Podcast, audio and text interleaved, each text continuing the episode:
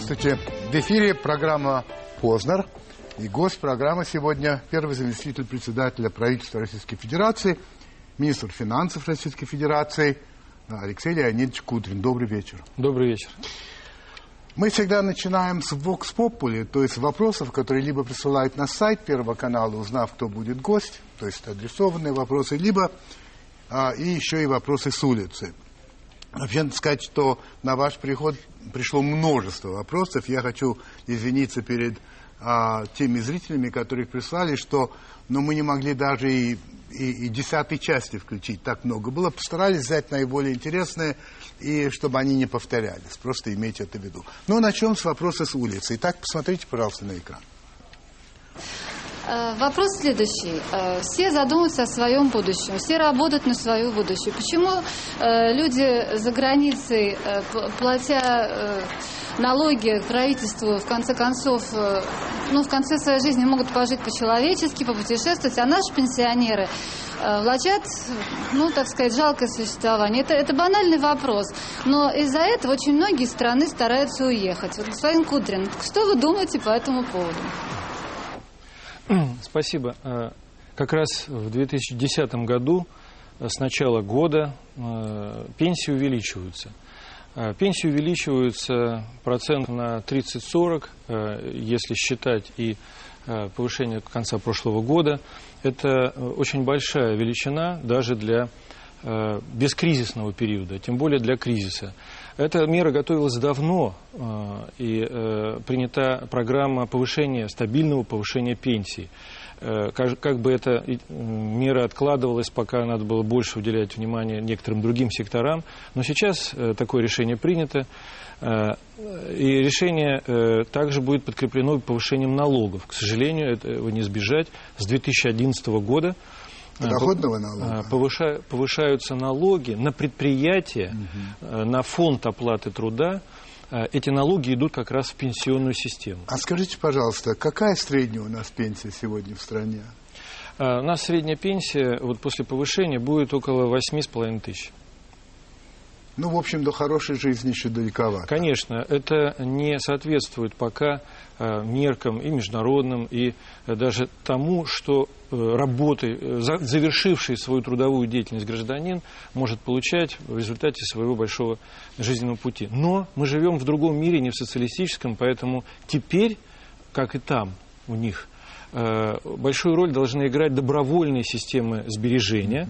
Э, и они будут работать только в том случае, если стабильность э, макроэкономики, как мы ее говорим, не все иногда понимают, да, да. это низкая инфляция, когда не прыгает курс рубля-доллара, когда стабильно растет ВВП, то есть экономика, а вот когда все эти показатели будут стабильными, тогда вот эти системы сбережения эффективны. Тогда то и деньги не обесценятся. И вы полагаете, что они станут стабильными? Э, вы знаете, если мы этого не сделаем, и люди не станут сберегать, то мы лишимся не только э, серьезных пенсионных вот этих будущих возможностей, э, Потому что государство не сможет само все выплачивать в таком же объеме через 15, через 20, через 50 лет пенсионные системы надолго рассчитаны. Те, кто да, сейчас да. начал работать и накапливать да. свои да, да, пенсионные да. права, он может через 40 лет э, только востребует эти средства.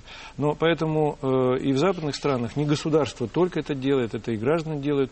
Но э, если мы не создадим такую систему, не только пенсионеры не получат, у нас экономика не получит тех длинных денег, на которых и поднимается и проводится модернизация страны. Значит, я сейчас вам буду задавать вопросы с сайта, и по ходу я их буду сокращать, потому что я просто понимаю, что нас реально времени не хватит. Я вас буду просить по возможности отвечать, разумеется, а, полно, но лапидарно, Хорошо. потому что у нас положение такое. Давайте я начну с Ивана Александровича Еланцева. Господин министр, не могли бы вы озвучить реальные процентные соотношения в распределении налоговых поступлений между центром и регионами? Ну, э, примерно 40% в регионы, примерно 60% в центр, но только за счет того, что центр еще получает от нефти и газа, от вот этих сверхвысоких доходов. Если вот эти сверхвысокие доходы убрать, то примерно 50 на 50. Егор Синебок, в 2004 году вы сказали, цитата, «Половина всей экономики страны так или иначе увязывается с госкомпаниями. Это недопустимо. В этой части государство должно кардинально сократить свое участие». Конец цитаты. Поддерживаете ли вы политику президента по уменьшению роли госкорпораций? А я поддерживаю политику президента по уменьшению роли госкорпораций. Больше того, я был против некоторых из них или против того типа, как вот они получились. Но, кроме того, я считаю, нам в дальнейшем надо также проводить приватизацию. Сейчас в период кризиса сложнее, но э, год за годом, я думаю, надо э, освободиться от значительной доли э, предприятий, которые не должны быть государственными, а должны быть частными. А, Руслан Леонидов, в декабре 2009 года вы сделали следующее заявление. Российская экономика пострадала от того, что в период высоких цен на нефть рубль слишком сильно укрепился по отношению к другим валютам. И далее. Это стало способствовать снижению нашей конкурентоспособности, конкурентоспособности нашей внутренней экономики. Меры, которые мы предприняли, были половинчатые. Это ваши слова. Вот скажите, пожалуйста, кто или что мешает руководству России следовать примеру Китая, который скупает иностранную валюту, поступающую в эту страну, и не дает юаню укрепляться? Если таким образом Китай накопил резервы к концу 2009 года в размере почти 2 триллионов 400 миллиардов долларов. Э, справедливо, я полностью подписываюсь под теми э, словами, которые сказал тогда.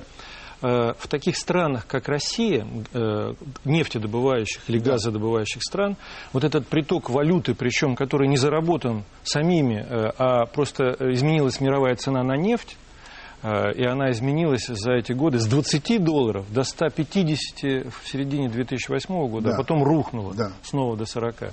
Вот, вот этот сверхдоход нельзя весь тратить, и даже большую часть его нельзя тратить. Тогда это приводит к укреплению национальной валюты, и в долларовом выражении, если перевести в доллары, наши издержки становятся больше, чем те, которые на Западе. И наши компании становятся неконкурентоспособны. Или наоборот, импорт становится очень дешевым и убивает даже наше отечественное производство. Вот почему нельзя тратить нефтедоллары и газодоллары, нефтегазодоллары, которые мы Э, в таком объеме зарабатываем.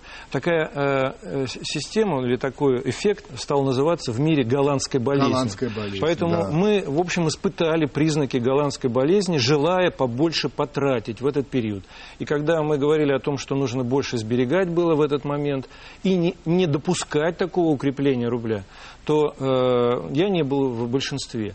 И я прямо вставал на правительстве и говорил, мы делаем ошибку. И я не скрывал, что я выходил публично об этом говорил, что правительство очередную ошибку сделало, где, когда пошло на дополнительное увеличение расходов за счет расходов вот этих нефтедолларов. Соответственно, в момент кризиса, когда падают доллары, у нас происходит большая девальвация, а кроме того, это еще влияет и на инфляцию. Поэтому и инфляция оказалась очень высокой. Простите, сейчас перебиваю. Да. Вы и ныне в меньшинстве?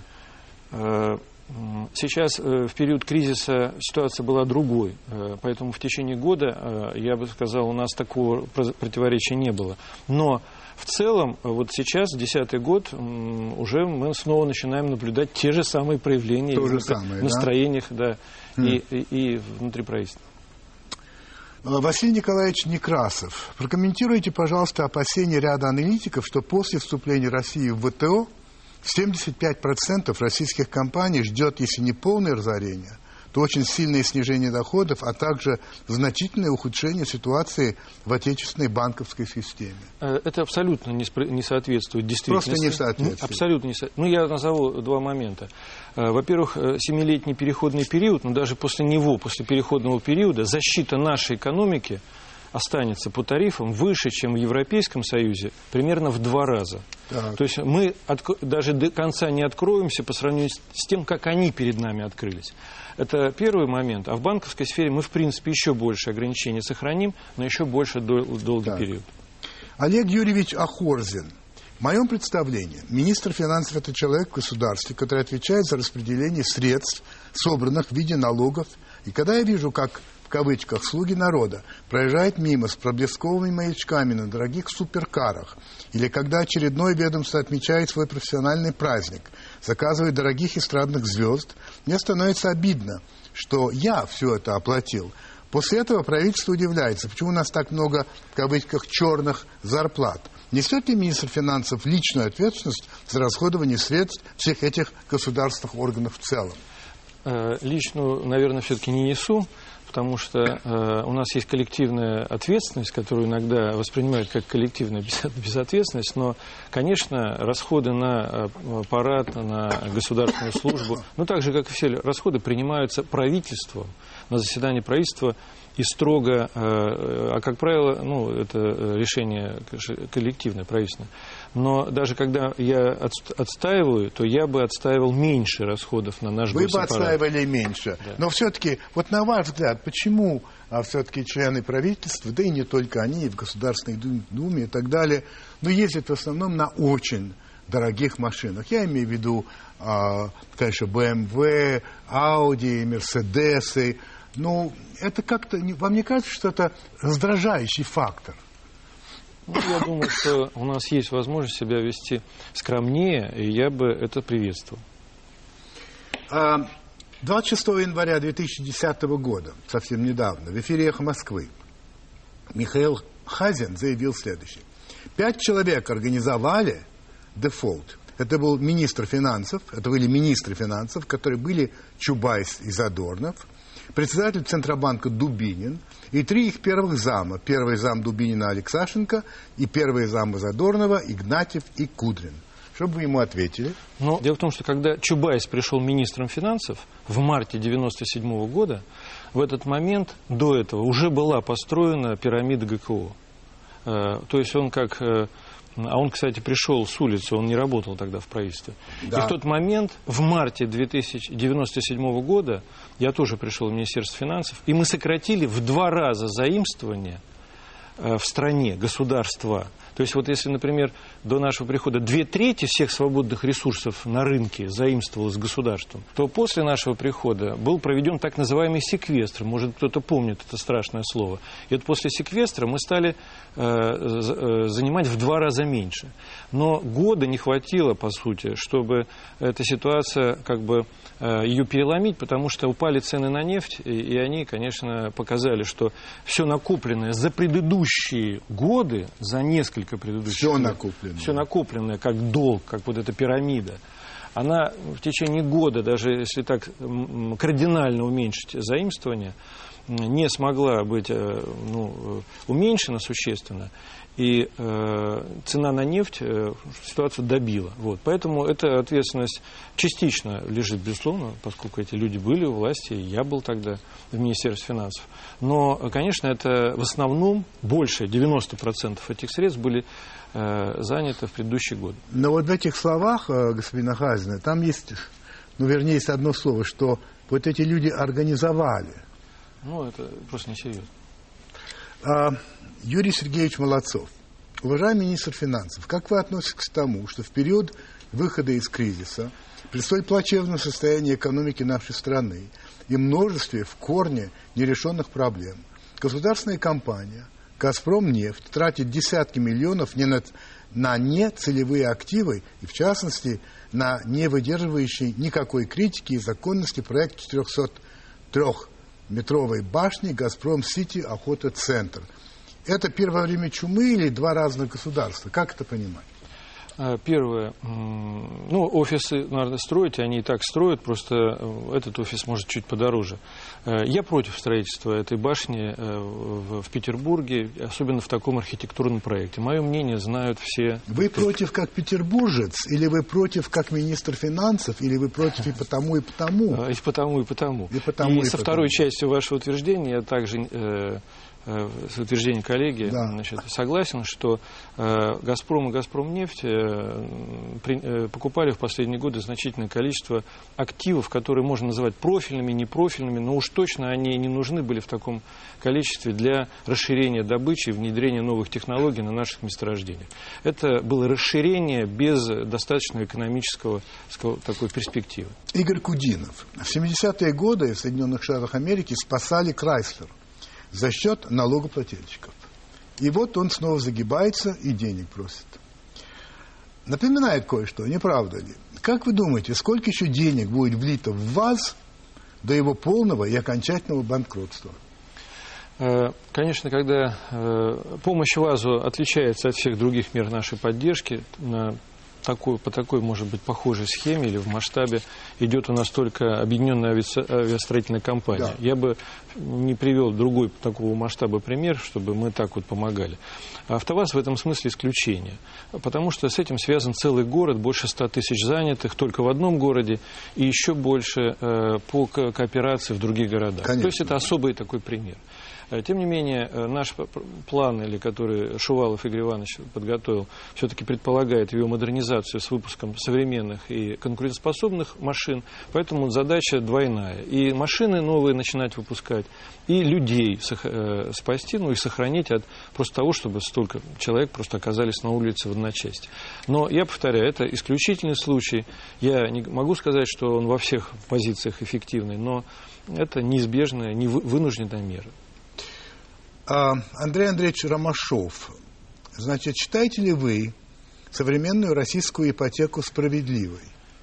Как вы считаете, доступна ли она для 25-35-летнего человека, которому, как я понимаю, она и призвана помочь приобрести собственное жилье?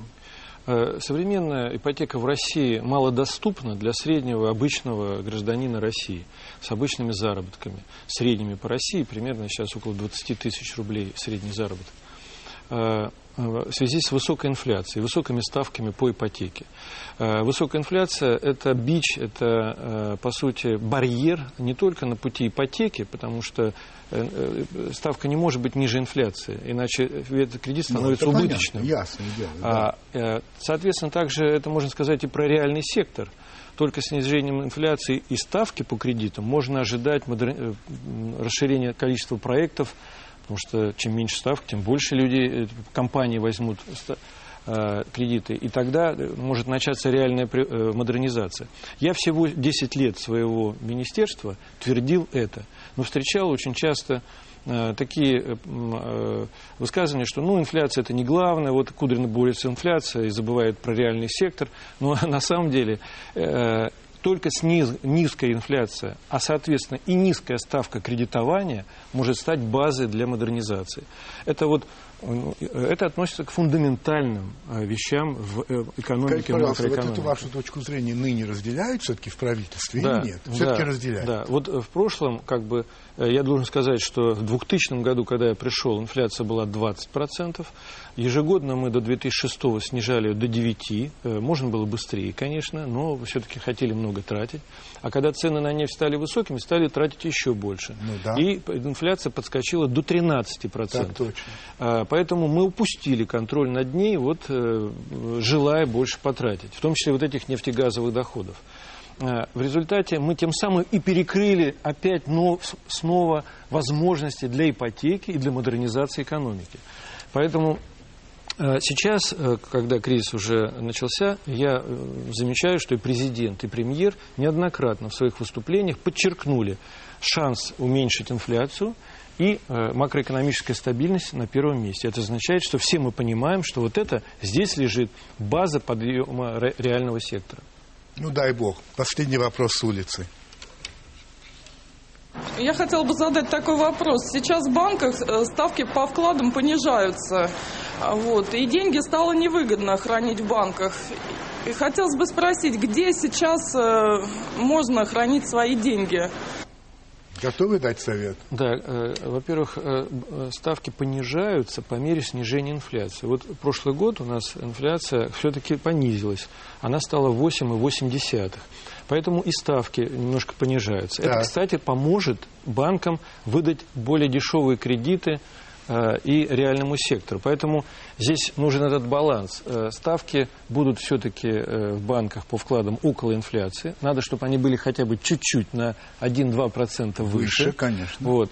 Соответственно, тогда эта заинтересованность у граждан будет сохраняться. К, к счастью, сейчас граждане понесли вот массово а, деньги да? в банки. Вот мы это сейчас наблюдаем, это позитивный процесс. И я должен сказать, что в банках э, деньги будут наиболее э, э, сохранены по сравнению со всеми другими инструментами вложений на рынке. Ну, уважаемые граждане, пока вы там будете относить свои деньги в банк, у нас будет реклама. Я надеюсь, вы вернетесь вовремя, и мы продолжим этот разговор. Алексей Леонидович, значит, мы, э, когда я готовился к программе, я нашел массу вещей, которые, в общем, в логику самого интервью не встраиваются, а хочется все задать эти вопросы. Пожалуйста. Поэтому будет такая подрубрика у нас, которая называется «Вокруг да около». Вот. И вот э, первый вопрос такой. Я читал, что вы э, когда-то тренировали хоккеистов школьных команд э, золотой шайбы. Это правда? Да, это здесь было, в Москве, в Севастопольском районе. Вы играете в хоккей? Я играю, но сейчас очень редко, но вот эту в последнюю субботу я был тоже на хоккейной площадке. А, ну здорово. А в 96 году вы, председатель Комитета по экономике и по финансам правительства Санкт-Петербурга, задержали перечисление в Москву 43 миллиардов рублей земельного налога при долге федерального бюджета около 2 триллионов рублей. Это был один из немногих случаев, когда, вернее, отказа платить федеральные налоги регионам. Значит, Минфин после переговоров о взаимозачете предписал мере перечислить средства, что не было выполнено. Вот сегодня, когда вы на это смотрите глазами министра, как вы оцениваете свои действия? Э, ну, э, я, во-первых, плохо помню этот случай, но ну, удобно, тогда конечно. у нас э, не было такой выверенной, стройной системы. И закона, кстати, бюджетного кодекса тогда не было. Я помню, что у нас были взаимные обязательства угу. и Москвы перед нами, и наши перед ним. И вот наши всегда требовали выполнять беспрекословно, а обратно не исполнялись. Угу. Поэтому это был такой, по-видимому, механизм давления. Э, с тех пор, слава богу, ситуация изменилась, и сейчас все, что принято в законе, исполняется строго. Вы говорили о том не раз, что надо беречь деньги в трех валютах, так сказать, в рублях, в долларах и в евро. евро. А сами? Э, я в основном э, храню в рублях. И так получилось, что перед кризисом думал, может, пере, пере, перенести их в разные валюты, но, э, чтобы было правильнее. Но э, решил, что это будет знаково, и я буду до конца оставаться в рублях. Вот все мои вклады в рублях остались. В основном, да? Да. У меня есть небольшая карточка для международных поездок. Mm-hmm. Там небольшой лимит в долларах, а 98% моих средств хранится в э, рублях. В вашем кабинете я, правда, не был, но говорят, что на дверце шкафа висит табличка «Кризису вход воспрещен». Это правда? Ну, есть. Мне много дарят э, шуточных плакатов э, о финансах, э, и такое, такая табличка есть. Она все-таки еще... Хотя он вошел, кризис-то все-таки. А, он... воспрещен, но вход. Да, ну, конечно, и сейчас мы продолжаем бороться с кризисом. Как-то вы сказали, что для вас идеальный отдых – это сидеть дома и слушать музыку. Еще вы говорили, что вы любите кино, хотя фильмы в основном смотрите, когда вы в самолетах, что любимые занятия – теннис, баня с друзьями, концерты классической музыки, особенно джаз. Назовите мне, пожалуйста, трех ваших любимых джазовых исполнителей. Ну, э, я буду не оригинален. Это не важно. Вот. Это э, Армстронг, да. это э, Глен Миллер, да. это Дю, Дюк Эллингтон. Хорошо. А, ваша цитата. «Ленин пока лежит на Красной площади. Я считаю, что это плохой символ. Мой прогноз, его скоро уберут». Это было в 1900, 2004 году. В 2004 году. Прогноз э, как? Не сбывается? Не сбывается, но я бы считал, что его надо убрать. И еще одна цитата вот из э, «Вокруг да около». «Я пока не собираюсь вступать ни в какую партию, но мои симпатии на стороне Единой России. Это тоже 2004 год. Вы так и не вступили?» а, Первое, я не вступил в Единую Россию. Э, э, у меня есть разногласия сейчас с Единой Россией. А, поэтому пока... В чем они заключаются, если можно? Вы знаете, э, э, Единая Россия, э, по моему, вот, по, той идее, которую тогда защищали, когда она создавались, должна быть реально правоцентристской партией. Я посчитал, что появятся те партии, которые будут достойными оппонентами, но вот этот административный ресурс, который используется для создания Единой России – такое поголовное туда вовлечение, на послед... вот недавно президент Российской Федерации посетовал на то, что прими... используется избыточный административный ресурс в этих целях, и что нужна реальная партийная конкуренция. Я очень поддерживаю эти слова. Поэтому мне кажется, что вот этим увлеклись в «Единой России», а реальной разработкой политики все-таки сохраняется в правительстве. И так получается, что благодаря только Владимиру Владимировичу Путину удается провести многие идеи. В целом, в «Единой России» все-таки, я бы сегодня сказал, не правоцентристский уклон, а левоцентристский. И поэтому, только, повторяю, благодаря вот некой работе правительства и Путина лично, нам удается как бы этот баланс держать, что, конечно, важно, но это не совсем соответствует моим э, предпочтениям. Ну, перейдем непосредственно уже к тематике. Значит, вы знаете, что опросом в ЦИОМа вы традиционно получаете невысокую поддержку населения. Там 28% вас одобряет, там в девятом году было и так далее. В то же время вы говорите очень спокойно, ну, что, мол, министр финансов нигде особенно не любят, такова наша, э, наша доля, так сказать. И на самом деле вы не очень это переживаете. Э, во-первых, э, я переживаю. А, переживаете? Да. Э, у нас, во-вторых, действительно, многие считают, что вот это Кудрин сидит на мешке с деньгами, это он недофинансирует образование или здравоохранение. Вообще, любой бюджет и вот те приоритеты, которые в бюджете устанавливаются, это процесс сложных компромиссов между всеми членами правительства и, прежде всего, премьером. А, поэтому, э, скажем, он не всегда соответствует моим предпочтениям и вообще тем намерениям, ну, которые бы я стал проводить. Понимаю. Но это всегда, повторяю, политический компромисс, который принимается после правительства Думой и утверждается президентом. Но все равно почему-то считается, что это Кудрин так финансирует. Ну, естественно.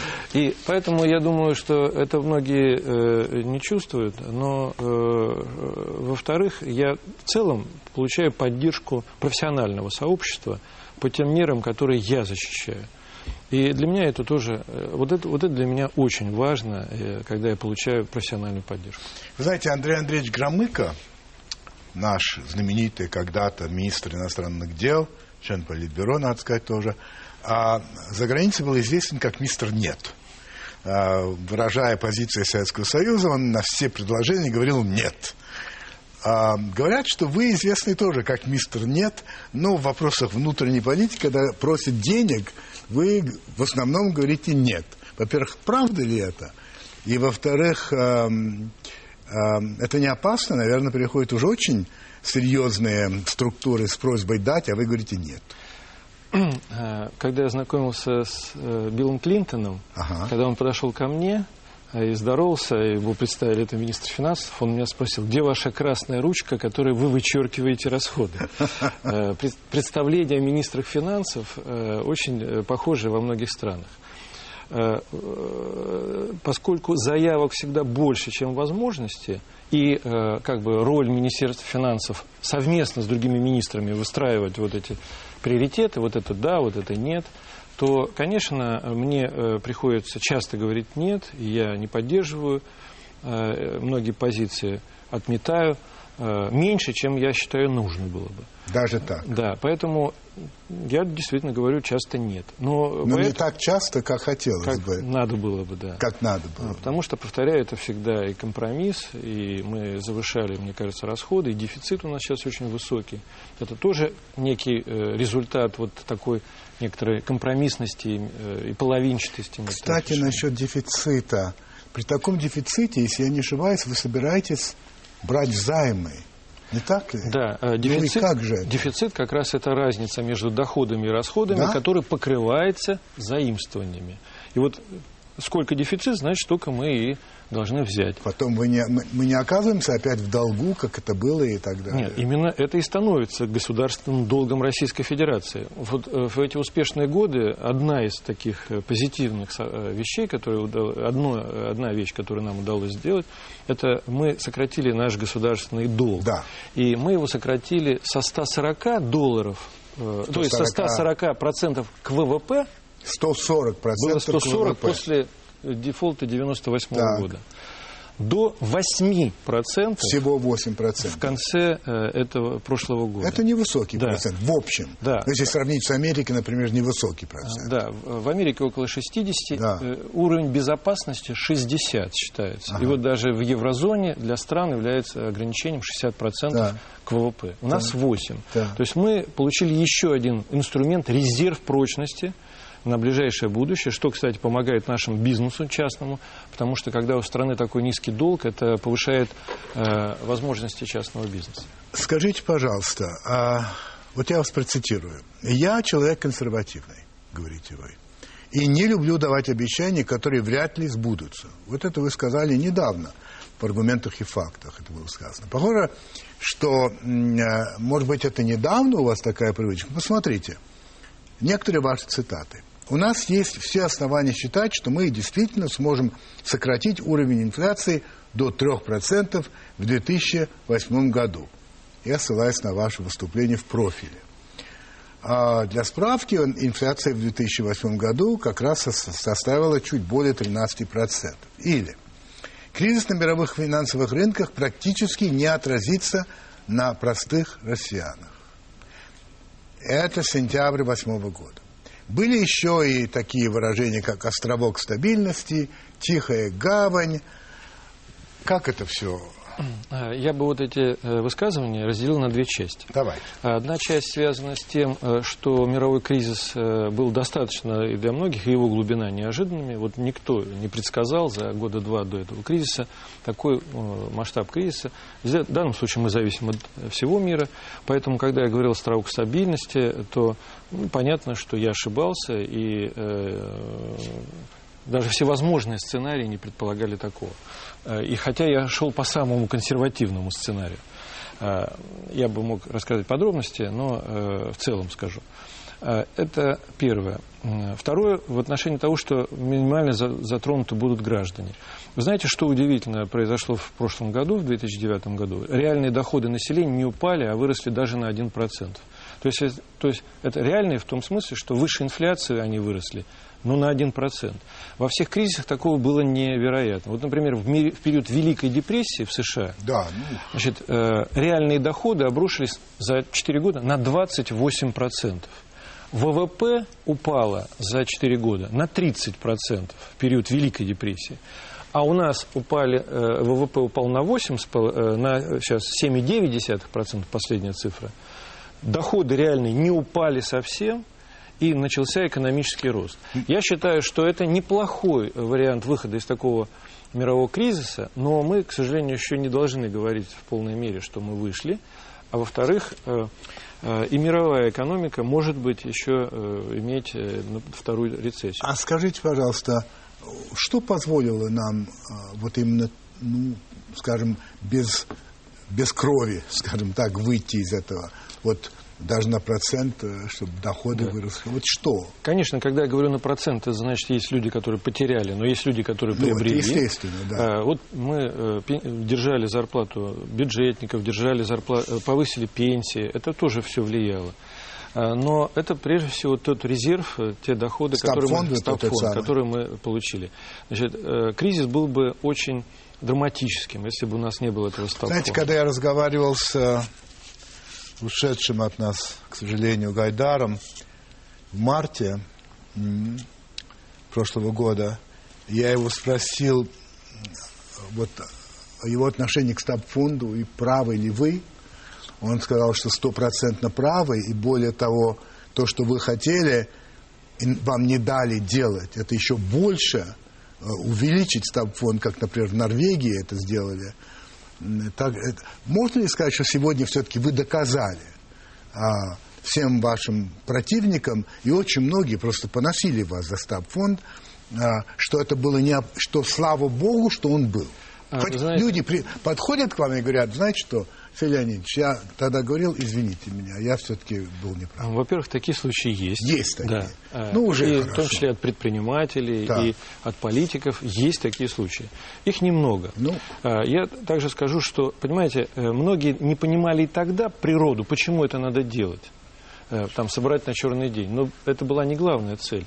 Главная цель предотвратить такое укрепление рубля и инфляцию, да. которая тогда сложилась. Да. И сейчас как бы получилось, что многие также до конца не понимают вот эту особую природу создания стабфонда, что это не только деньги на черный день, что это предотвращение опять нашей этой зависимости. Почему они не понимают? Слушайте, это, это же не э, выше... Нет, ну я там ну, это... Вот вы знаете Юрия Михайловича Лужкова. Вот он до сих пор утверждает, что все было неправильно, и сейчас мы тоже действуем неправильно. Вы его спросите.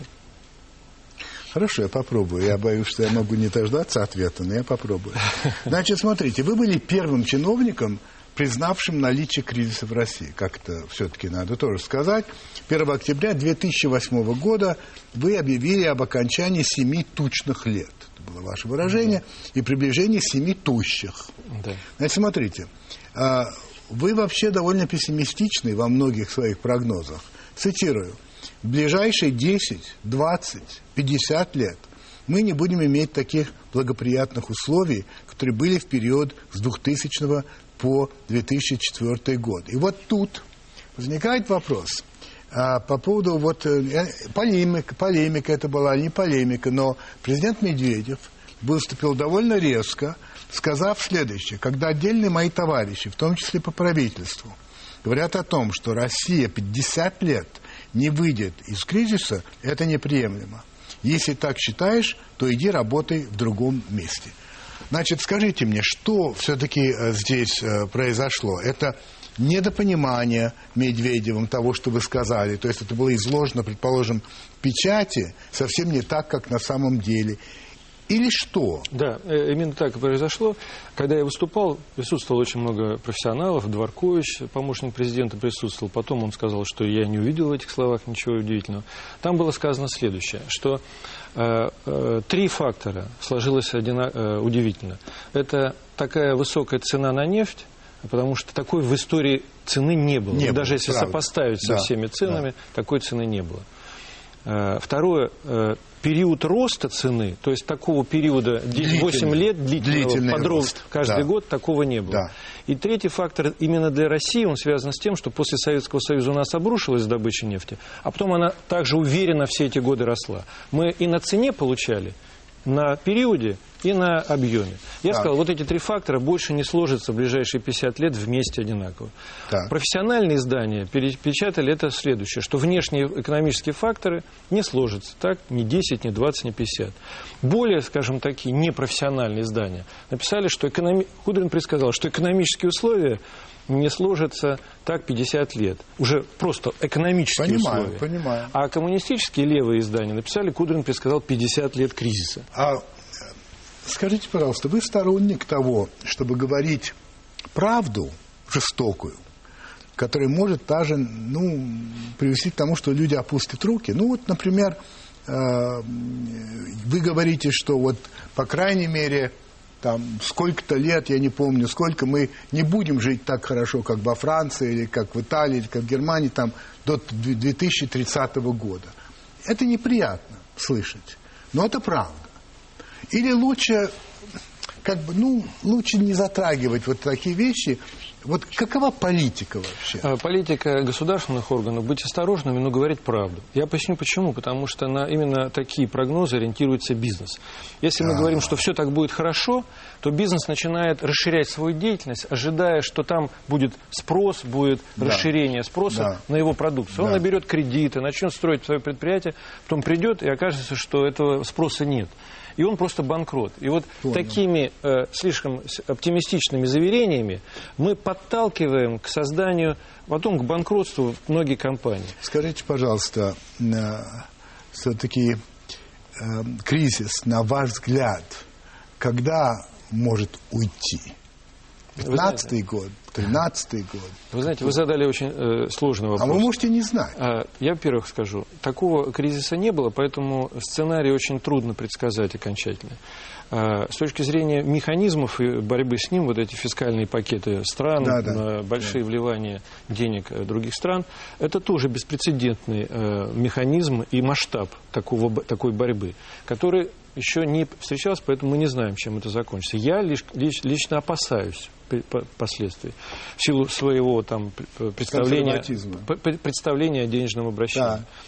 А, э, вместе с тем, если вот второй рецессии как бы не произойдет, Э, в Америке и в мире, то э, мы будем спокойно, нормально, по чуть-чуть расти. Это не будет такой сногсшибательный рост. Он даже в 2011 году может чуть побольше, чем быть в следующем, э, то есть в 2010, вот в этом году, чуть побольше, чем, чем в следующие 11, годы. Да. Это эффект вот падения и некоторого такого приподнятия. А дальше это будет немножко более стабильно. То же самое и в мире произойдет.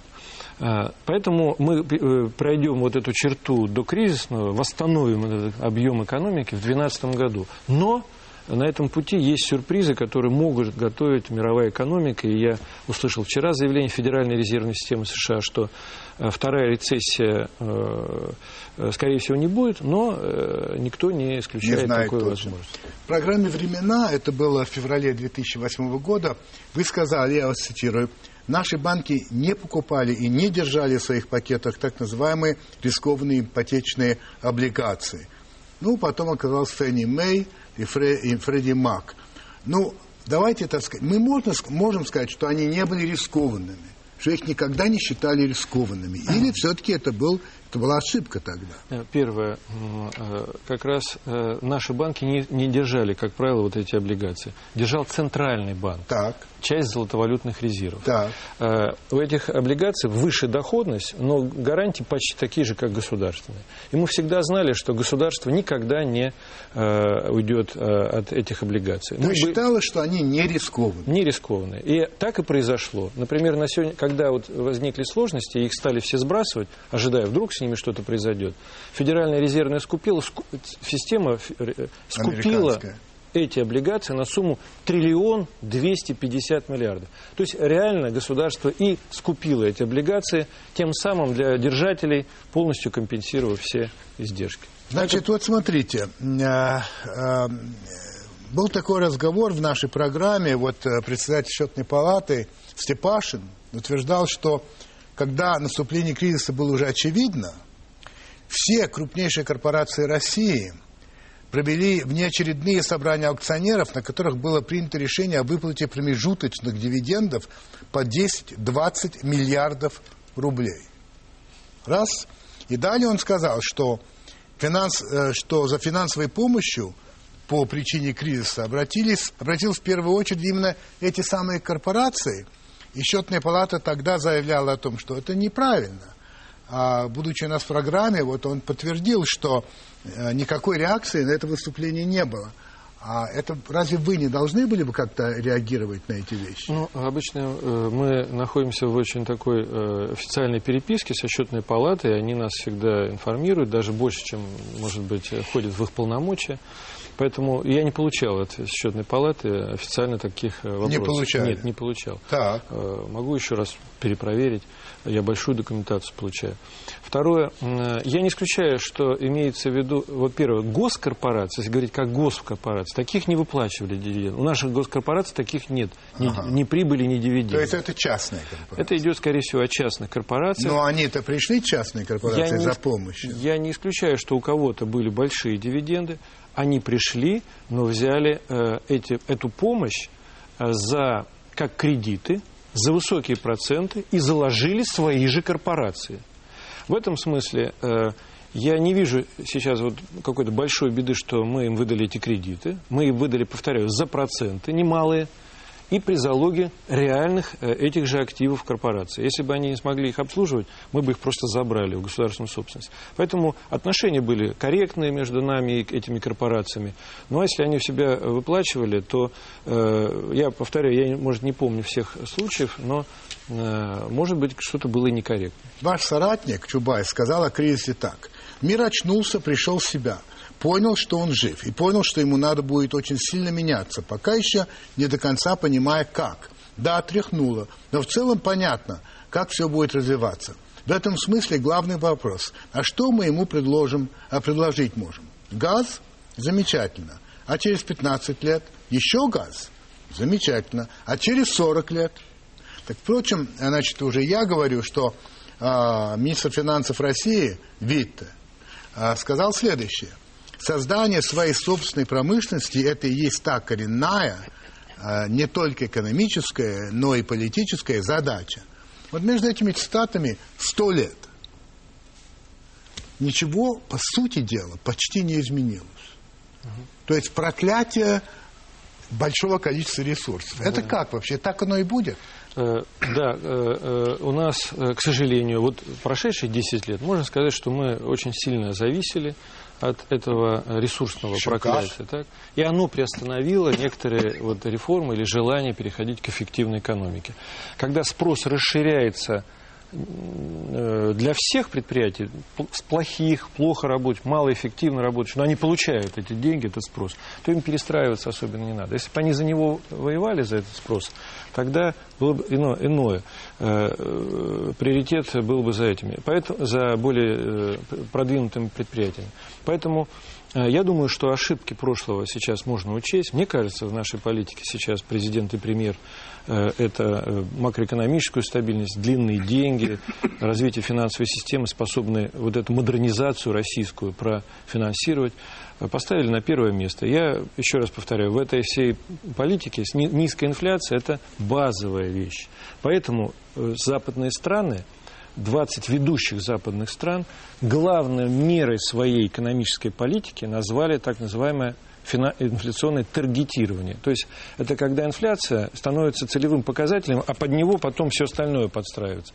Потому что низкая инфляция и есть модернизация экономики. Это низкие кредиты на длинный срок. Это не государственные деньги, которые все время из бюджета надо давать, а это как раз э, подъем частного спроса за счет длинных денег. Хорошо, я закончил свои вопросы, но зато 10 вопросов коротеньких есть у Марселя Пруста. А какую черту вы более всего не любите в себе? Э, мягкость и избыточную компромиссность. Кого из ныне живущих вы более всего уважаете? Из ныне живущих. Да. Можете сказать никого. Э, Я очень многих уважаю, включая вас уважаю. То есть вы не можете одного человека выделить. Хорошо. В каких случаях вы лжете? Э, Вот я труд- затрудняюсь сейчас сказать. Кого из ныне живущих вы более всего презираете?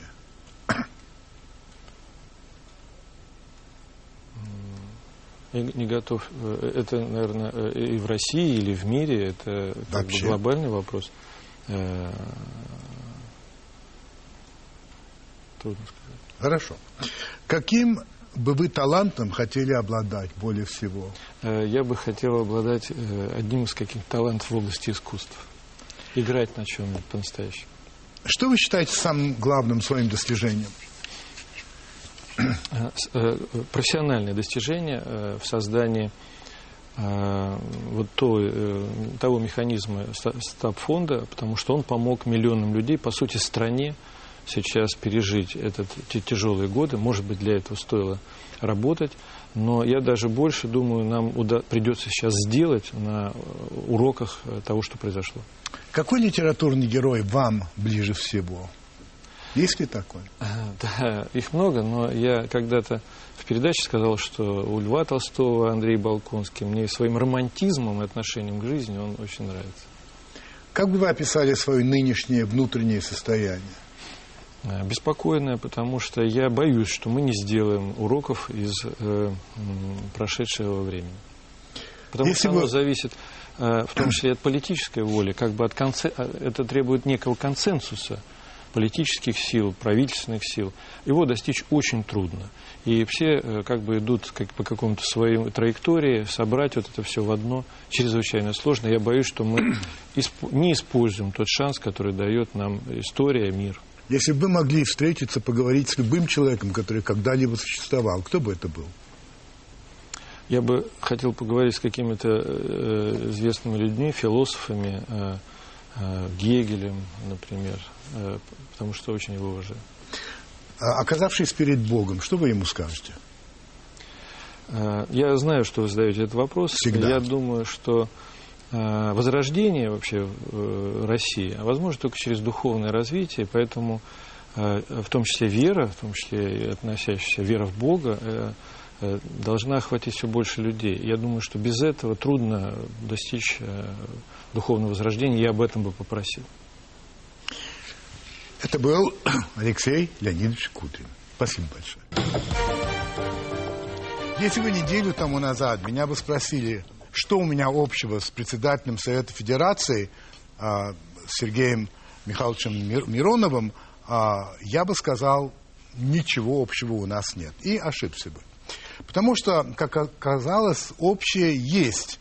А именно то, что после программы «Познер», гостем которой он был, и на него, и на меня обрушился вал критики. А, ну, на него навалилась целая группа депутатов «Единой России» за то, что он а, сказал не слишком комплиментарно об этой партии, и, кроме того, о ужас, позволил себе не соглашаться с некоторыми политическими, а, что ли, мерами председателя правительства. Ну, значит, Э, дело дошло до того, что они потребовали, чтобы он ушел с должности. Ну, а Андрей Исаев, который является первым заместителем секретаря Президиума Генерального совета партии, сравнил Миронова с крысой, бегущей из корабля. Я думаю, что в пылу, так сказать, своих переживаний он просто немножко заблудился, потому что а, с какого корабля-то? А, имеется в виду, что Единая Россия, что ли, тонет? В общем, тут надо еще подумать. Что до моей персоны, то я получил по самые помидоры, как говорится, за то, что я выразил некоторые несогласия а, с определенным действием а, несогласных. А, и вот за это тоже меня, так сказать, понесли. Ну, конечно, не в случае с Мироновым, не в случае со мной, по сути дела, не разговаривали, то есть не разбирали то, что мы говорили. Ну, это в России не принято. Сразу просто перешли на личности, какие мы, ну и так далее, и так далее. Но э, это было вполне неожиданно. А вот неожиданно было следующее. Я совершенно не ожидал, что Миронов в ответ на эту критику так ответит. Я думал, что если будет его критиковать, он, так сказать, скажет, ну, вы меня не так поняли, ничего подобного. Он абсолютно резко ответил, сказав примерно так. Я говорил, что думаю, и буду дальше так говорить. Кстати, вот это тоже у нас с ним общее, потому что я говорил, что думаю, говорю, что думаю, и буду говорить, что думаю. Ну, а уж не нравится, ну, что поделаешь.